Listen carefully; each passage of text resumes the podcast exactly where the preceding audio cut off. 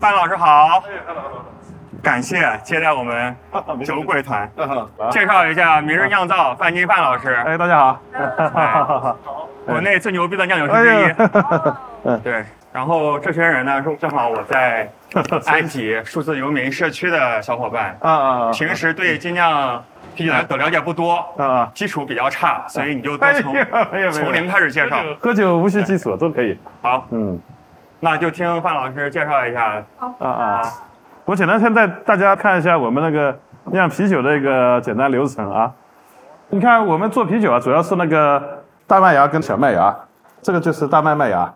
目前我们的大麦麦芽全是进口的为主了，呃，比如说欧洲的法国，这个是澳大利亚的进口的澳大利亚麦芽，大家可以尝一下的，可以尝一下的，无所谓，可以酒家开没关系。哦，基础麦芽嘛，是有点像那个谷物的那个饼干，比较脆那种类型，嗯，可能稍微有点甜感那种类型。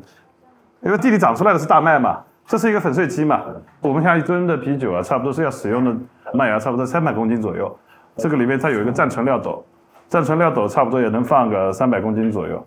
我们粉碎的时候，就人站在上面，然后直接把麦芽倒下去以后啊，就放到这里面，粉完了以后，然后下面是通过一个螺杆那个传输管道，它会传输到另外一面去。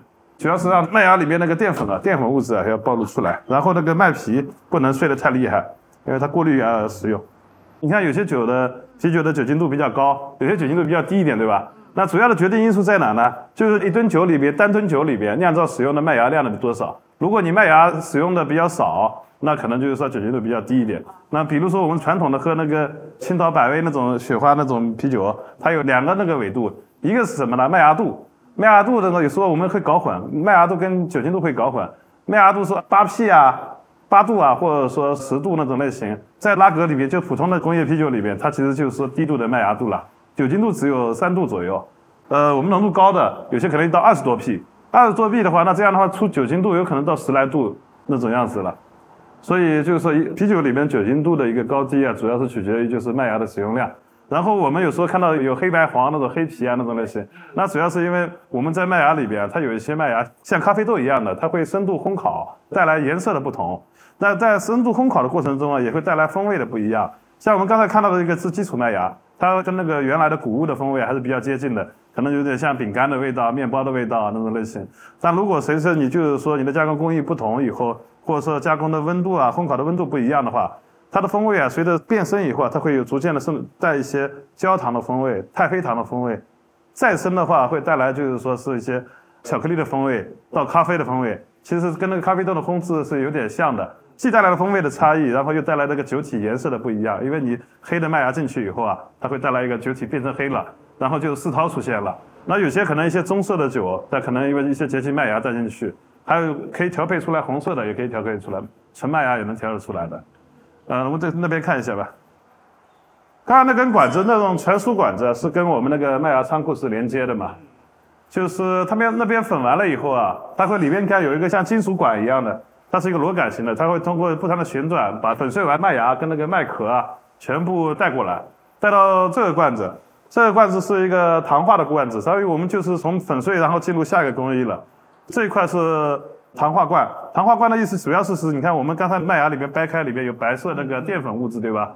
这个过程就是说，我们主要是要把那个淀粉物质啊转化成麦芽糖、葡萄糖，还有一些多糖，这些糖是可以溶解到水里边的。因为麦芽表面啊它有一些那个糖化酶，它在那个一定的温水里边啊，它就可以把淀粉分解掉，淀粉糖化酶，所以说它直接把它分解掉了。这个水差不多在六十来度的过程中，一个小时可以把里边的淀粉物质啊全部转化成可溶解的麦芽糖、葡萄糖一类的东西。然后这些糖啊，酵母是能吃掉的，而且我们能明显的感觉到它是比较甜的。淀粉其实它也是属于糖嘛，一个大分子的多糖的这种类型，一般我们感觉不出甜味。但有时候细嚼一下的话，就像家里面吃饭的细嚼一下，也有一种香甜感，因为可能有时候我们人体本身也有一部分酶。这个的过程中，就是说把它那个整体的淀粉全部要打断掉，这样变成那个麦芽糖、葡萄糖。一个小时结束以后，然后全部溶解到麦汁里边以后，然后我们会通过下面的泵啊，全部把它抽走，连麦壳一起抽走，抽到那个另外一个呃这个罐子，这个罐子其实是一个过滤罐，因为它下面是有一个夹底塞板的，现在这里面估计都有点有点烫，可能。你看下面开始有一个板的，然后它有缝的，对吧？我们把那个麦汁全部抽过来以后啊，麦壳就落在这个筛板上去了，然后麦汁就顺着缝就流下去了。但那个麦汁还是有点浑浊的，因为它不是那么干净嘛。那我们最终要的是什么？比较清澈的一个麦汁，所以它会再把它抽回去，抽回去的时候打循环，然后原来那个麦壳不是落在那个上面变成一个松散的一个麦糟层嘛，麦壳层嘛，它是变成一个天然的一个过滤层了。只有当那个麦汁循环了以后，然后再出来的时候，变得比较干净的时候，看起来不浑浊的时候，那我们就会把它拖到另外一个对面去。拖到对面，这是一个煮沸罐子。对，这个煮沸罐子上这个过程中，就是说啊，这有点烫了，你得再煮沸了。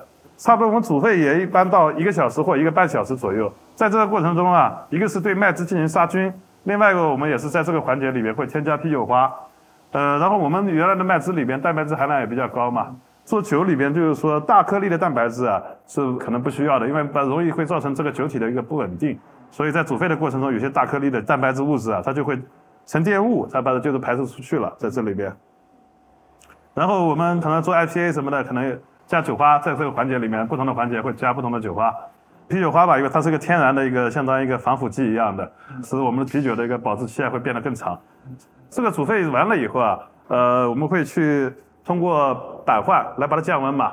就是这边旁边有一个辅助罐子，你看这个罐子就比较凉快，冰水罐，差不多两三度左右的，通过板换，然后让它这个互相热交换，最后得到那个麦汁控制到发酵温度在十八度或者二十度左右，那正好通过那个冰水冷热交换，交换出来的冰水变成一个热水以后啊，再打回旁边一个热水罐重新利用，然后那个麦汁降温降下来以后，就是打到另外那个区域发酵区域去了。呃，像我们前面粉碎到那个麦汁出来。差不多一般七个小时左右，这个过程是我们主要人工做的。但后期的话，就是说进入发酵罐以后，就主要是交给酵母去做了，酵母来进行那个控制发酵。然后，因为进入到发酵阶段，发酵阶段就比较凉快一点。好，现在到了快乐的喝酒环节。对，正好到发酵环节，我这个边给你们讲，你们边可以试一下。一人拿一个杯子好了。对对范老师的试饮的杯子都是比一般酒厂要大的啊，是吧？没搞那么小的，主要是。啊，还有多是吧？啊，都有了啊，杯子都有了。最近是 IPA 日，对，呃，IPA 是 IPA 是不是？对对对，IPA 很多，我们 IPA 应该是国内厂牌里面最多 IPA 的。好，对，最多的了。我们放出来，如果不是的话，大家可以评论。没事，这这肯定是，这非常自信的事。好，就像我们刚才说的，就是我们前道的工序也就在七个小时左右就完成了，然后我们会通过管路啊传输过来。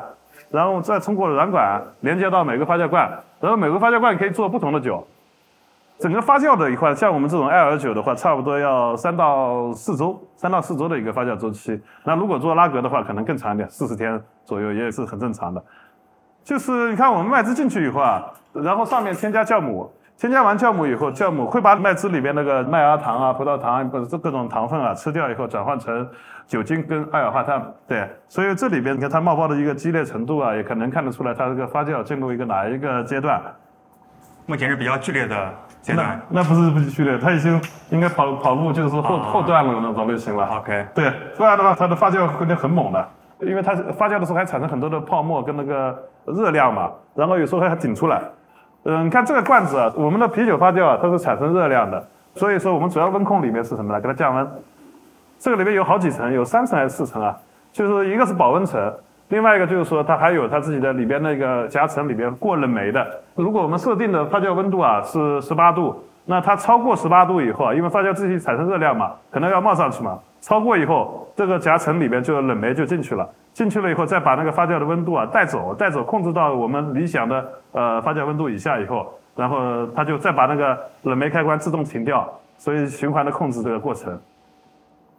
这个是成品酒，你看摸这上面，因为这上面是没有加，这是一个人孔，直接就是跟那个酒液接触的，所以是很冰，对吧？这边的话你就感觉呃还没正常的，对，啊就是这，因为这里面是有保温材料直接那个，哇，是吧？因为。呃，看看这个是什么？呃，喝一个黑的也行。这个是这个职业水果型的。我看因为这这今天小姑娘比较多一点，那那我们先从一个，嗯，可以喝一点。啊，这是什么酒？是吉叶啊。吉叶是一个水果型的世涛，水果型的甜世涛。你可以在家是可以自己试，来来酒厂你自己试一下，你只要不要不拆这种类型的就行了。你只顺时间往下拧，对，稍微打一点，因为酒比较多，不然的话一下子喝多了，你知道后后面。哎，好，哎，哎你上，你上，你上，你上，就有点多。对，这个因为这里面有压力的，压力很大的。呃，也不用那么紧张，没事没事，稍微没事没事，没有没有的，对你第一次感受一下。完事儿你啊，对对对，敞开了对打。。呃，不用打那么多，等等会儿那个，等会儿那个几十十十来种酒一喝喝喝晕了都是，你也喝不了。十来种酒，啊，那，有很多酒，对，对，吉叶也是一款经典的呃，对，它就方老师的获奖作品。有一点有点甜，酸甜口的一个一个，这就你看这里边颜色就是那个深色麦芽带出来的，加了黑莓，所以它有点莓果香气，有点甜。对对对，咖啡的那香气。那就对涮掉一个，再来一杯。来来来，干杯，嗯，好，自己来。谢谢谢谢谢谢。对，它是有点咖啡跟那个莓果香气、谷物融合在一起，加了一点含咖啡的。嗯，在那个煮沸结束的时候，太好喝了。是吧？嗯从此对黑啤产生了好感。应该说是世涛是吧？对，甜柿桃，它有点甜感的，但但这个就是说，因为弄到酒吧是不是没这么好喝了？这个其实差不多了，IPA 其实新鲜度会减，这个其实也没影响不大，这黑本身黑的 影响不大，它比较比较耐造，这种这种这种比较耐造，我们今天酒比较没有喝，不掉可以直接那个顺着排骨管倒掉，因为这酒也比较多，对，啊，没事的没事的，谁倒的话，范老师师会非常不开心的啊。啊。没事，不然的话都都喝多了有可能啊，来喝个黄瓜去吧。黄瓜？对黄瓜酒正好可以跟那个反一下，然后回过头来我们喝那个 IPA。啊，小心啊，在这边可能有热水。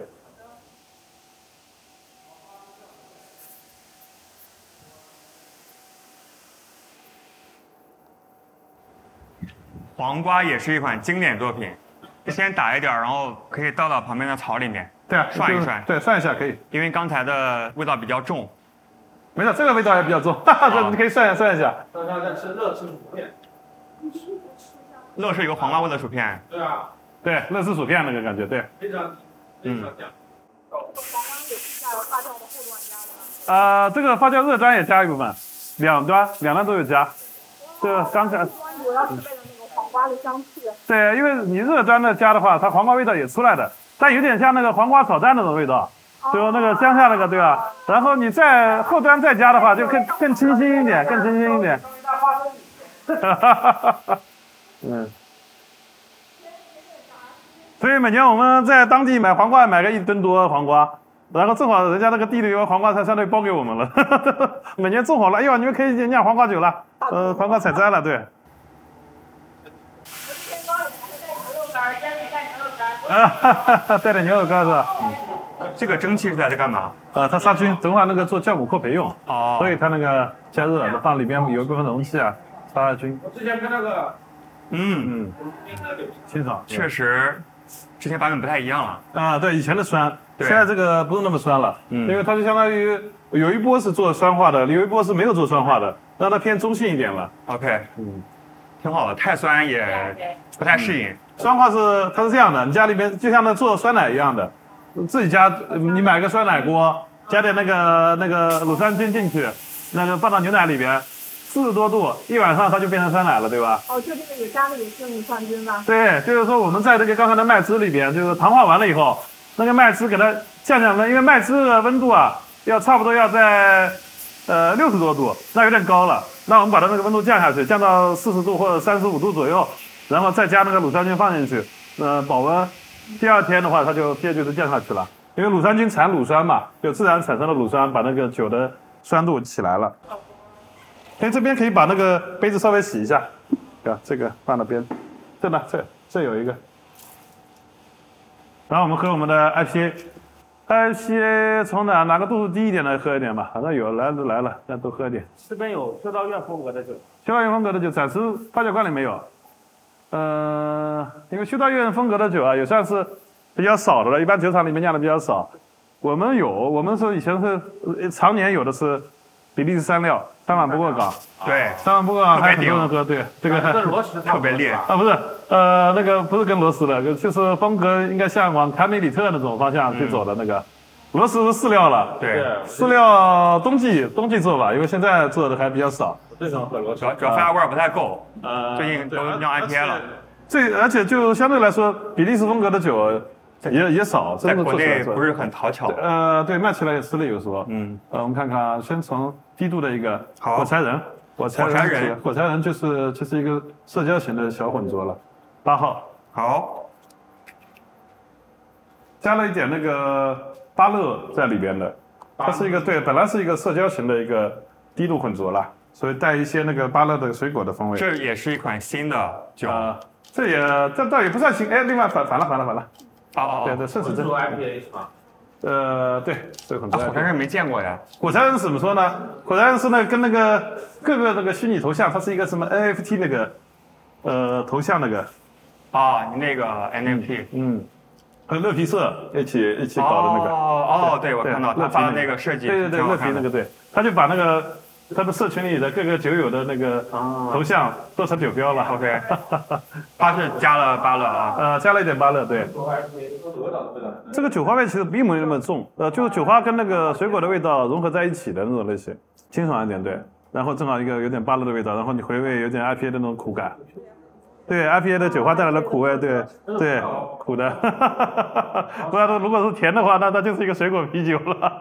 嗯，前面喝的三个就是稍微有点真味那种类型，这是加了点巴乐，到后面的话变成不同的啤酒花带来的一个风味点了。这个这个是用这个是用的是爱达荷七跟那个阿多拉多，全是美国的酒花，这两个是都是美国酒花。然后来，上面的。范老师来了，好了，呃，我知道，这上次我们这还喝的，杯子拿了是吧？那自己喝点，这个是那个芭乐的对吧？巴乐的，这个这个这对，个芭乐混装 IPA，嗯，顺时针，顺时针。对，顺时针，啊，怎么回事？你不是每天都打酒吗？那他不是打这种类型的，哎，好好，不用打那么多，哎，慢慢来，一个个来，不是说喝还就是说酒酒也挺多，一个个喝。呃，我说刚才那个哪哪哪几号？我这有点糊涂了。大力出奇迹，这是大力出奇迹吗？因为这个酒用的是那个高温酵母啊，科威克酵母去做的哎，真的是啊，Quebec，对啊，科威克酵酵母做的，因为它这个发酵的时间特别短，主要因为你看我们前面说的，呃，一般做个酒要三到四周，对吧？这个十天就搞定了，十天就出酒了，做个 IPA 还干投干投完了，跟那话是大概有多高温？呃，我们入罐的温度其实不高的，就二十度左右，然后它自然自然往上涨，然后涨到三十五度，有呃三十五度。对，它的发酵罐的温度啊，比较室温还热。就因为你这种科威克这种酵母吧，如果你的温度低吧，它的风味也出不来反。而又不好。对，所以说它这个是纯粹是不温控的，然后出酒速度就特别快。那么最早的一批什么呢？是五二零的时候出来的。五二零，那，为这这个酒就是为单身狗酿的嘛。啊这大力出奇迹嘛，对吧？啊，追求爱情也得要有勇气嘛，对吧？我跟这无所谓，所以说我们这对坚持。很贴切。嗯，对，嗯，但这个真的是和我之前喝的魁北克的表现不太一样。就已经发酵结束了吗结束了，已经冷降了。嗯，？OK，哎，我看带你们喝一个我们新酒吧，要首发的那个酒，好呀。这个酒花大灌篮。哦，看到在宣传了。酒花大灌篮是明天首发的，但这个罐子里正好还有点酒，准备做易拉罐用的。好的，嗯，我们赶上了啊。这个是一个新酒，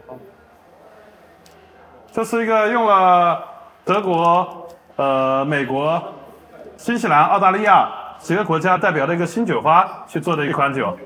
对了好几种酒花。对，好几个国家，因为正好那个明天是国际 IPA 日嘛，所以我们正好有用一款新酒去来迎接一下那个国际 IPA 日。明天过节了，所以这两天特别忙。范老师好多活动要赶场，我看到。嗯，呃，明天 IPA 日接管一百家 IPA 日接管，接管活动搞了一百家，可以。但明天在上海，上海搞两场，相当于微波一场，那个微波炉微波炉还有那个 Before Midnight 对，那两个，其他的都往后面推一下。我上个礼拜在比如说 Midnight 喝酒，嗯，电车头的接管嘛，啊，电他说他要？上你的 IPA，我说你一定要把范老师请过来，不然你白搞了，所以你才会这么忙。哎呀，是吧？看看给我给我安排任务，真是啊。嗯，酒花大灌篮，就是很多酒花的意思。嗯，就不同国家的一个酒花混在一起的，用了德国那个索雷拉，然后美国的爱达荷七跟夏洛，再加一个新西兰那个奈特龙，呃和那个澳大利亚的月石，OK，嗯，都很少见。对啊，都是那个相对比较新的一一些酒花组合在一起，不是传统型的。行吗，嗯，多少斤？呃，喝给我们那个五周年的梦吧，啊，这个朦胧梦的五周年，因为我们第一款酒啊，就是做了一款浑浊 IPA，一二零一八年的时候我们做的第一款酒，然后正好今年二零二三年嘛，五周年嘛，所以五周年做了一个双倍的朦胧梦。原来的朦胧梦是单倍的一个，就是说六点八度的一个酒，这个是八点三度的一个，呃，朦胧梦。朦胧梦，对，朦胧的梦，对，是我们也是我们主打产品。这这是范老师的金奖作品。嗯，对，这是。对，鲜得很啊。呃，就是你越短的时间喝掉越好。呃，任何的一个环节多一个环节啊，它就会影响。所以说，这种类型的酒啊，的确是一出去以后啊，它的风味就会变变弱。你刚才那个是第一个喝的那个世涛那种类型，它问题不大，其实。对。你也感觉不到它那个大差异。朦胧的梦的话，因为其实我们是我们第一款酒啊，当时候你我也不是做这个东西的，我是做那个大宗商品卖铁矿石煤炭的，那卖酒我也搞不清楚这卖的怎么样。所以说第一款就是呃朦胧的梦，因为你做对啊做这个东西的时候，本来就是说从自己的兴趣爱好出发，但未来能走成什么样也搞不清楚，那就是追求自己的梦想。那我们就这一款酒，那就叫朦胧的梦，因为不清晰嘛。然后本身酒体也是浑浊的，现在是。酒很棒。十周年是十周年还早了，还有五年了。十周年的时候你出一个梦想逐渐清晰，清晰的梦，清晰的梦。呃呃。为酒精度高吗。这个酒精度就可高很多了，要十三度左右。哦。因为我们标的酒精度是十二点多度，但实际上有时候因为它是一般都会往下低标。对。所以这个实际检测要比那个标的这次这批还是发的干一点，可能就是直接拉高了。十三点五度左右，高风险区啊，呃，高风险区，对，这是去年的时候大家懂了，这款酒诞生在去年，嗯，所以它喝喝起来可能会稍微有点甜感，会酒精感，这也会稍微重一点。那低标是有什么好处呢？啊，不是，就是主要是就呃，要检测要检测的时候，你不能就是虚虚标呀，虚标到时候有问题啊。因为标的时候它是说酒精度大于等于多少？对，大于等于的，对，只能大于等于。那我肯定刚刚那个最好喝啊。这个高风险不是？那你来炫一杯吧。高风险来一杯。这明显酒精度十三点五度。十几度就已经。十三度，这个就到顶了。十一十三度已经很变态了。就再往上就是大麦酒。二十多呃，不是，大麦酒一般也没有那么高，现在都乱套了，是吧？酒精度十三点多度，一般大麦酒也没有那么高，现在。十度以上了。我可能下个月开始又开始要做那个这种深色酒那种类型，因为做完的话正好都往九十月份去。走的话就是会比较多一点。那个大麦烈酒。大麦烈酒啊，苏格兰烈性爱啊，这些我们都有做。世涛啊，什么都有，帝国世涛。高风险区。哎，这这是给要害谁啊？啊，这搞搞那么多。自己说。好。基本上，我来搞点多高的。囤酒一般不大会囤它，因为它是这样的，我们相当于罐子一般的话就好了以后啊，都会尽快的把它清空掉的，一个礼拜把它清空掉，然后再进下一批。不停的周转起来，那相当于夏季吧。你这种深色的高度的酒啊，喝的会比较少一点，所以我们这个时候就会走一些流量型的，对对，流流量型的快一点的。因为这里面有赛松酵母，赛松跟混浊酵母。有些辛辣感，对，有赛松对赛松的带出来的酵母带出来的，因为它是两种酵母，做混浊的液体酵母跟那个赛松酵母混搭在一起，不然发不下去，发的发一发就发不动了。你加布雷特。啊，加布雷特那那那那更狠了，布雷特时间太长，OK，那那更没完没了的，这个罐子一直给他了，我靠。有一些是酒精带来的，有一些就是色素酵母。喝完这种类型，等会儿我再带你喝一个低度的，三型 IPA，西海岸 IPA，呃，度数低一点的，但比较更苦。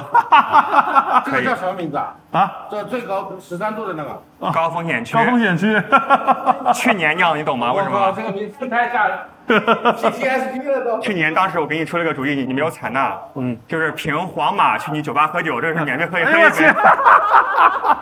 这不是那皇马和红马。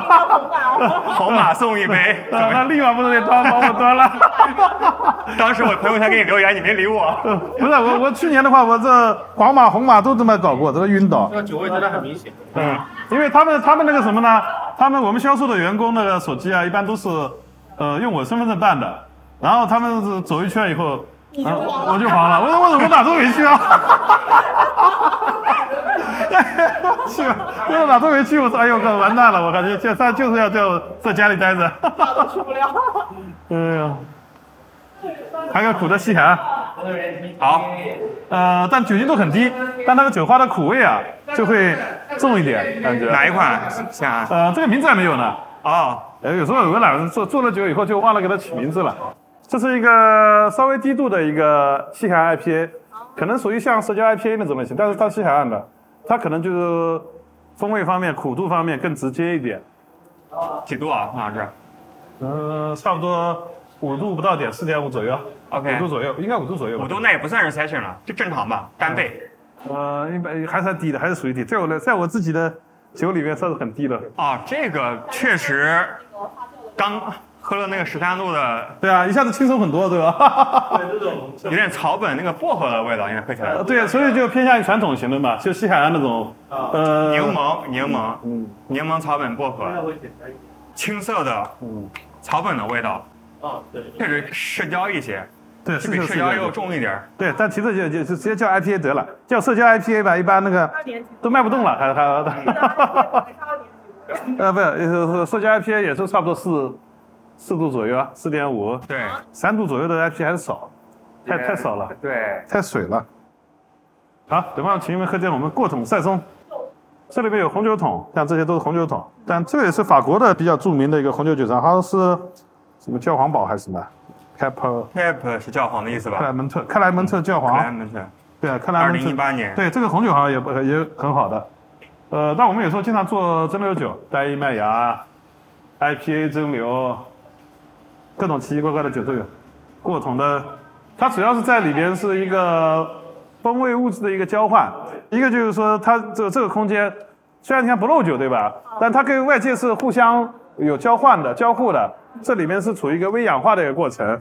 另外一个就是说，橡木桶的风味啊，也会通过就是跟酒液接触的过程中啊，你看这这个橡木桶它是灼烧过的，里边是灼烧过的、碳化过的，灼烧过的，这是波本桶、whisky 桶、烈酒桶、红酒桶、烈酒桶，它都会进行一个用桶之前就会灼烧，就是说一个是也便于它那个成型嘛，可以变成一个弧形；另外一个就是说，像红酒桶的话，它可能就是说那个它的就像我们 roast，就是说低温慢烤，低温慢烤这个过程，然后它表面就浅浅的有一层那个，就像一个像胶的那种的像像烤面包一样的低温慢烤，这玩意儿就比较粗犷型了，明火直烤，对，明火直烤烧个多久？呃，那你也可以想，呃因为它烧的就这样的话，表面就直接形成了一个碳化层了。碳化层，然后你的酒液进去以后啊，表面一层就是说，它相当于一个活性炭，会把你酒里面的一些物质啊给吸掉，对吧？相当于一个提纯的过程。另外一个就是说，这个酒液本身就在这个橡木桶里面，时间长了以后啊，它会有个微氧化的一个过程。有些酒像啤酒，多数是越新鲜喝掉越好，当然有一部分啊还是耐造的、抗氧化的。慢慢氧化的过程中，像大麦酒，它会带来一些那个雪莉酒的一些风味，在氧化的过程中。还有一点就是说，整个一个橡木啊，灼烧完了以后，它也有很多的风味物质。跟酒液的过程中啊，相当于酒精也会把木头里边的带来的一些风味物质啊提取到酒里边去。比如说这种像波本桶带有很明显的这种呃奶油香气啊，或者说是什么什么香草，呃香草对香草香气啊，嗯都会进入到酒体里边去。呃，你不然纯天然的话，你带不出来的。好，来咱们那个我我我去那搞搞，让让他要要个抽酒的，抽酒的管，但我不知道他在哪，让他们拿一个抽酒的。呃，那用个大的杯子，然后抽一杯，哦然后大家分一下好了，对吧？好好对不然的话还费劲。这个其实有点像野菌那种类型的，但我感觉时间可能还有点短。明日赛松，明日饭这是烟熏的，其实原来我们就叫烟火气这个人间烟火。这个现在野菌味不不浓，但没气，这个啤酒就没什么气。这多少度啊？这个度数低，但它是带有一点烟熏味道的，是烟熏味道的吧？这个过桶过了多久了，陈老师？呃，一年了，一年了。嗯，二二年七月份吧，差不多正好一年啊。有点烟熏味道，有点微微的布雷特的味道，有点那个酸感，布雷特味道还还不那么重。呃，未来可能是让它那个更高一点，但主要没气。布雷特是加了布雷特酵母吗？对，加了布雷特的菌的。，OK。对，它就是因为原来那个烟熏赛松是一款烟熏赛松。烟熏酸赛松又有一些橡木的味道。嗯，我发现有比较权威的资料说，布雷特的野味儿它要一年以上才有可能出现。嗯，所以你刚一年嘛，马上要出现的感觉。而且布雷特是后面加的，加的晚。对，那那那就没有野味，很正常的。嗯它更多的是水果嘛，就是柠檬、桃子啊、杏子的那个味道，嗯其实就是布雷特的味道。我现在带大家去下一个酒厂啊。好。谢谢范老师。啊，没事没事，感谢感谢啊，感谢感谢感谢感谢感谢，哎，谢谢。嗯嗯，我以为你要给我扫码付款呢。我看这怎么还有金额呢？你这边对，你直接把付款码亮出来，对，大家扫了之后也不会说什么，哎呀哎呀，通过的打，嗯就打钱就好了。嗯，可以可以可以可以谢。谢。好，那我带他们过啊，去你，带他们过去看看吧。然后我再过来。啊好好。呃，怎么过去啊？我我带你们过去吧。他在新港房是吧？新港新港新港啊好好，我带你们过去。来，谢谢范老师刚才的接待。哎呀，太客气了，我每次来都很开心。对，刚才我们把 DNA 我们数字游民的小伙伴送到加尔哈，嗯 去喝加尔哈的酒了。我们正好可以再聊一会儿，嗯因为呃，最近其实我们的播客节目嗯也不像前两年啊，我们坚持每周更新。最近大家可能看到了啊，我们更新的频率有所减缓。为啥呢？不是因为我们不够努力，嗯是因为想聊的酒厂、该聊的酒厂，以及我们能去到的酒厂，然后都 都被你轮进去了是吧？就已经接近一个极限。嗯呃，所以最近节目有点瓶颈。但是呢，就是从上一期节目开始，嗯上一期我们是和大九嗯啊、李宇信、李老板第二次录音嘛，嗯发现其实这两年咱们中国一线厂牌做了很多新的事情。嗯就前两年的嘉宾，咱们可以再轮一轮，啊多新的想法。对，是不是可能因为呃状态都不一样了？呃，就两年之前录的时候跟现在的一个情况，对两年前范老师不是好好的还要做明日重现，结果重现了三期。啊，不是三期啊，哦呃，今年也重现了一下啊，哦但就是呃心里总是有这种想法，还是想他做一下，但有时候重重现完了以后啊，这还是有一种无力感，因为是只有在做的过程中，你才会发现哦，这些环节里边它需要进行完善，对。没有这么就是说你就是把一个酒做出来了以后，你推文一写，那就结束了，它没有，对。其实这里面可能有需要做很多的一个内容的一个嗯。呃延伸的去做一部分，主要是范老师的想法太多，嗯做不过来，发酵罐有限。我相信，如果发酵罐再给你一百个，你什么都想做，而且都做得很好。呃，但就但酒厂 能容量有限。呃，就是说起那个明日重现那个，其实明日重现那个的确做起来有点难。嗯今年我们这不是跟那个野鹅还做了一个萨哈提嘛？对，萨哈提没喝到，都已经卖完了。呃，这种类型的酒它就比较传统，有可能我们哎突然感觉想这个酒啊，和市面上很少见，嗯那有看又看得到，那喝不到。那核心就是说到我们去酒吧的老板也很支持，哎呦，这种新的酒那个风格新来一个，对，我们试一下。尝鲜嘛。但核心的就是，他如果是再去迈向到 C 端的时候啊，这种类型的酒需要介绍，需要讲究背后的一个文化的故事。教育成本有点高。对啊，一般的话你不去分享，不去讲的，哎呦，这个酒怎么这么怪啦？哎 a t 是啥？我至今都不知道。对，这样的话就是说你的传播的个困难难度啊是比较高的。所以同期另外一个酒，另外一个系列就相对简单一点。我们不是一期一花，之前也停了，因为闹呃疫情也是后来停了很长时间嘛。嗯。今年也重启的一期一花那个活动，因为每年我们感觉有新的酒花出现，而且我自己也会去。每次展会啊，或者是那些哦有什么新的东西，或者说国外有什么新东西，我们都会第一时间让他们酒花的一个进口商，嗯，帮我们带过来。对，包括去年的鲜花也是方老师先用的，呃，今年还有一些新的各种编号的酒花也在用。对，上一期的六三八，六三八总体来说反馈还不错。六三八是什么味道？六三八的话，因为我当时我一看的时候，哟，这个酒花的精油含量怎么这么高啊？两点多。嗯，它的风味度啊也比较有意思，因为单体酒花它演了演了多重角色。嗯，它既有欧洲那个传统酒花的一部分的带来一种花香、草本香气，然后又有一部分那个美国那种就是说果香的热带水果的一个香气融合在一起，所以一体多面嘛，相当于就单一的六三八做一批，跟大家来一起来分享一下这种酒花的风味特点。它的风味方向怎么描述？啊但小六边形拳手，相当于，因为我们如果说有一部分那个酒花，就是说它会就是在于果香味，或者说热带水果香气，是吧？芒果啊那种那方味就很突出。嗯，它这个可能就是说它是一个融合体那种类型。今年其实还有好几个单一酒花，我们还会去做。呃，也不只是美国的啦，有可能还有好几个，对呃，新西兰跟澳洲的新酒花。之前那个谁，巴特哈斯跟我们沟通过，说今年澳洲的酒花的一个指标特别好，就像我们葡萄酒、红酒，嗯，大年小年嘛，今年有可能是啤酒花的一个大大年。年哦。呃那这个时候就是说，你可以去体现在酒里边，我们直接能感受到一个酒花的一个丰收年，或者说它的一个整个一个风味点的一个特点。OK，嗯，范老师虽然之前做过很多奇奇怪怪的酒，但是这两年感觉对酒花研究非常的深入。呃，对，往往一个方向去做了。哎呦，那，包括你是不是下个月还是十月份要去美国？下个月，下个月去美国那边，本来也是主要是因为下个月正好是美国那个酒花的。采摘季节，嗯，呃，原来我们跟那雅基玛说过，是当时就是说在当地直接采摘，嗯，采摘完了当天就在那个当地找个酒厂去进行合酿的，嗯，计划的挺好的，后来突然他们有点变故，因为什么？采摘季节是特别忙的，就像那个葡萄酒酒厂说，对，你再来安排一场合酿，其实他们有有点有点忙不过来，对，就是你再好的关系都没用，人家在忙着酿酒，呃，忙着忙着在在酒花，他们那个做那个做成品，呃，做那个酒花品那个，是，所以。当时有可能就还是要拉回来，就是新鲜的酒花这边还得拉回国内来。OK，拉回来呗，你就冷冻，对，冷冻全全身冷冻，对，供应过来，对。对，嗯。那接下来目前的计划里面，嗯，有哪些新的酒？不管是 IPA 还是其他的酒？近期的话，我们比如说明天就是国际 IPA 日嘛。对，我们现在应该是所有全国厂牌里边 IPA 种类是最多的，或者不是不是 IPA 种类，IPA 品种最多。OK，如果不是的话，大家可以留言啊，没事，那可可以，我呃可以可以 battle 一下。我对，刚才我们去参观明日酒厂 啊，今天是八月二号，嗯，明天八月三号是国家 IPA 日，嗯，我们在发酵罐里面能够立即喝到的都有至少五款，嗯，对，那我相信起码还有五款。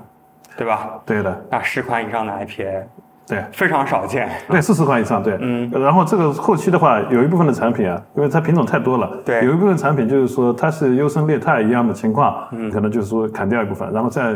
把新的伙伴加进来，对，所以让它一个动态的一个过程。对，因为范老师他是一个新研究的人，嗯，永远有啊啊很多想法。嗯，现在这个点，有很多人就说，哎，你们呃，明天什么时候做小甜水啊？小甜水我感觉一直没时间做，对，也也有内心稍微有点抗拒。有时候反正我自己喝的少，对，那反正就那往 IPA 方向去做，努力做也挺好的。嗯，现在来看的话，就前面说的，它数量是达到了。但质量其实我们目未来的目标肯定是说做最好的 IPA 是国际一流的这种类型的。但从整体来讲的话，产品的一个整体的表现力啊，还是跟那个最优秀的产品还是有差异的。所以在后期的过程中，还是要努力研究一下。所以这次去美国的时候，一个是选酒花品种，因为我们用的就是做 IPA 的话，酒花是最重要的嘛。那酒花又是一个农产品的一个。衍生产品，就像我们家里面种的水果，哎，今年有可能这个园子好，那个园子可能差一点。那我们就如果能过去，能挑一些，哎呦，挑一些好的园子，我们能够带点那个，就是说这种的菊花过来，签个茶协过来，那对，是不是要提前预定一片田？对，有就有一种这种概念在里面。那你要不要集资一下？哎呀，对吧？大家众筹一下，就是几亩地，这个酒花。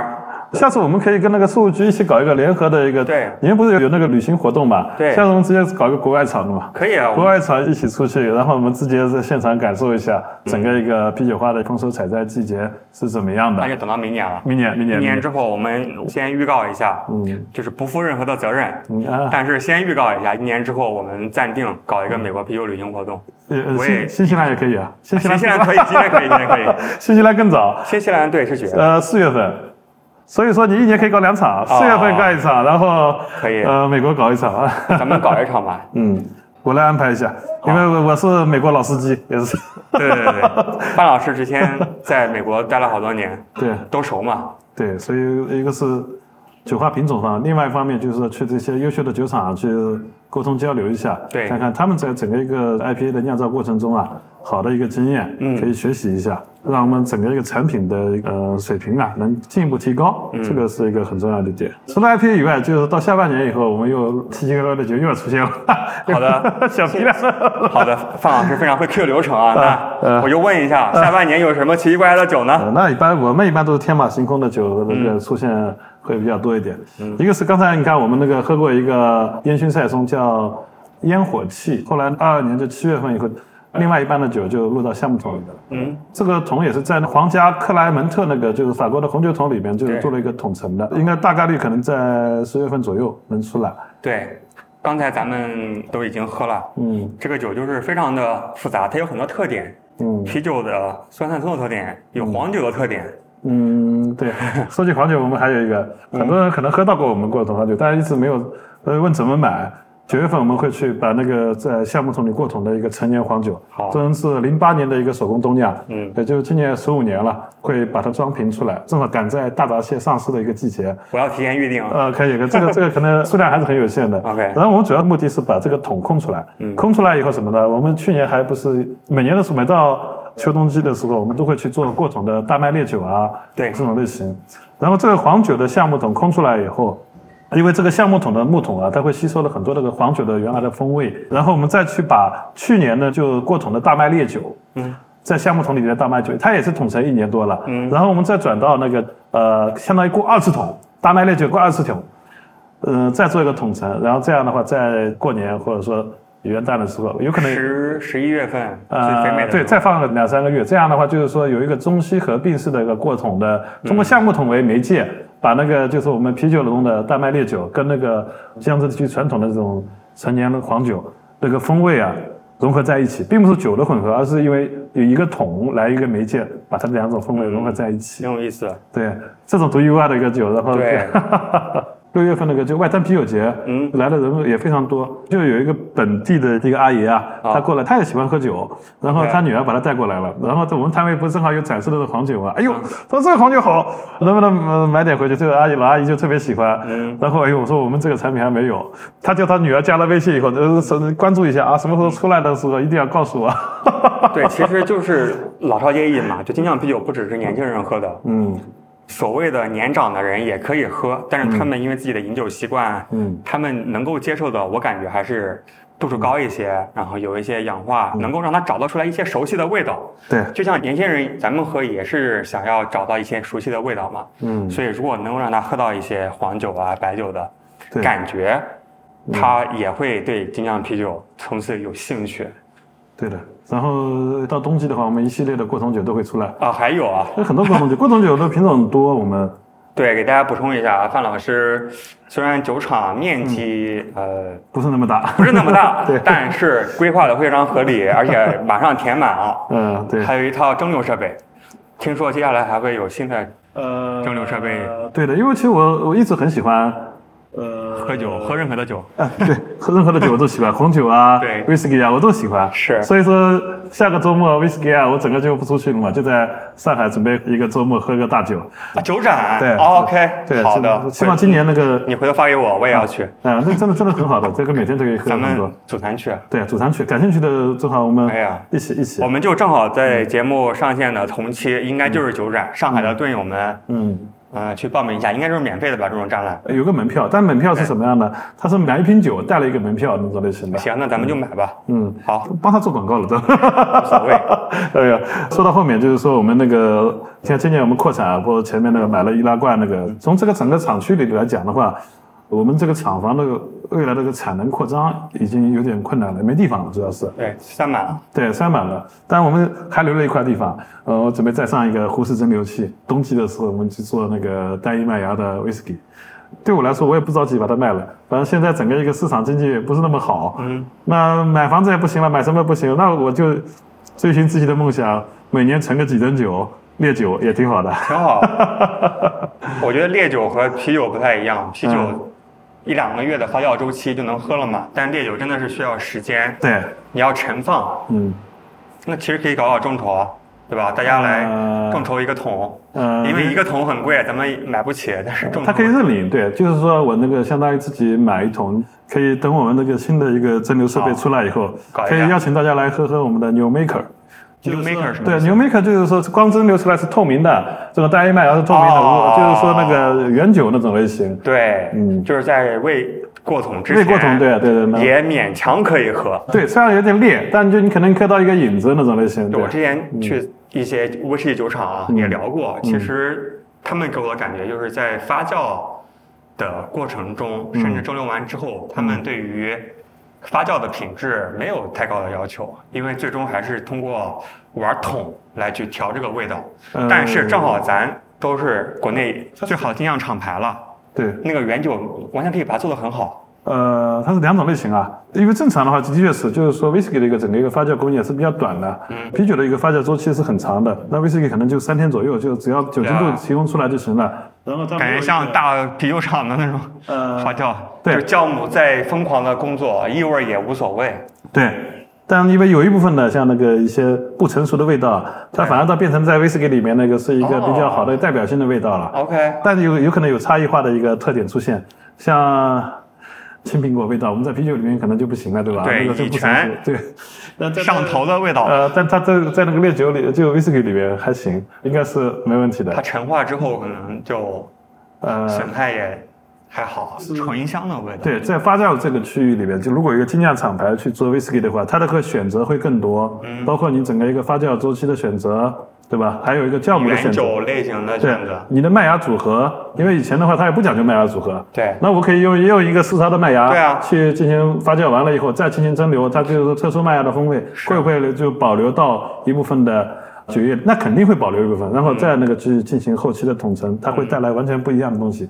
所以说，更多的就是说精酿厂牌去研究到这一块的话，它也会带来威士忌的一个产品系列的一个更新啊，对革新啊，对。对啊，因为传统上面嗯。之所以没有重视，有一部分原因有可能是他们传统的风味不需要，第二种就是他们可能也没有研究啤酒的风格这么透，呃正好你都研究，所以不妨还是跟大厂跟小厂有关系。我们其实还是一个立足在一个就是说，呃，手工型的精酿型的一个小厂，让你的多元化可以多元化。精酿蒸馏厂。对，啊精酿蒸馏厂你可以多元化去尝试麦芽的组合，或者说那个各种原料的组合在一起。好，非常期待了啊！今天因为时间关系，嗯，我也要去加入大家，啊，对对对，再去多喝一喝。啊，真的非常感谢 范老师。然后大家可以关注啤酒事务局以及名人酿造的微信公众号嗯啊，接下来有一些新的产品啊、新闻甚至活动，我们都会给大家及时分享。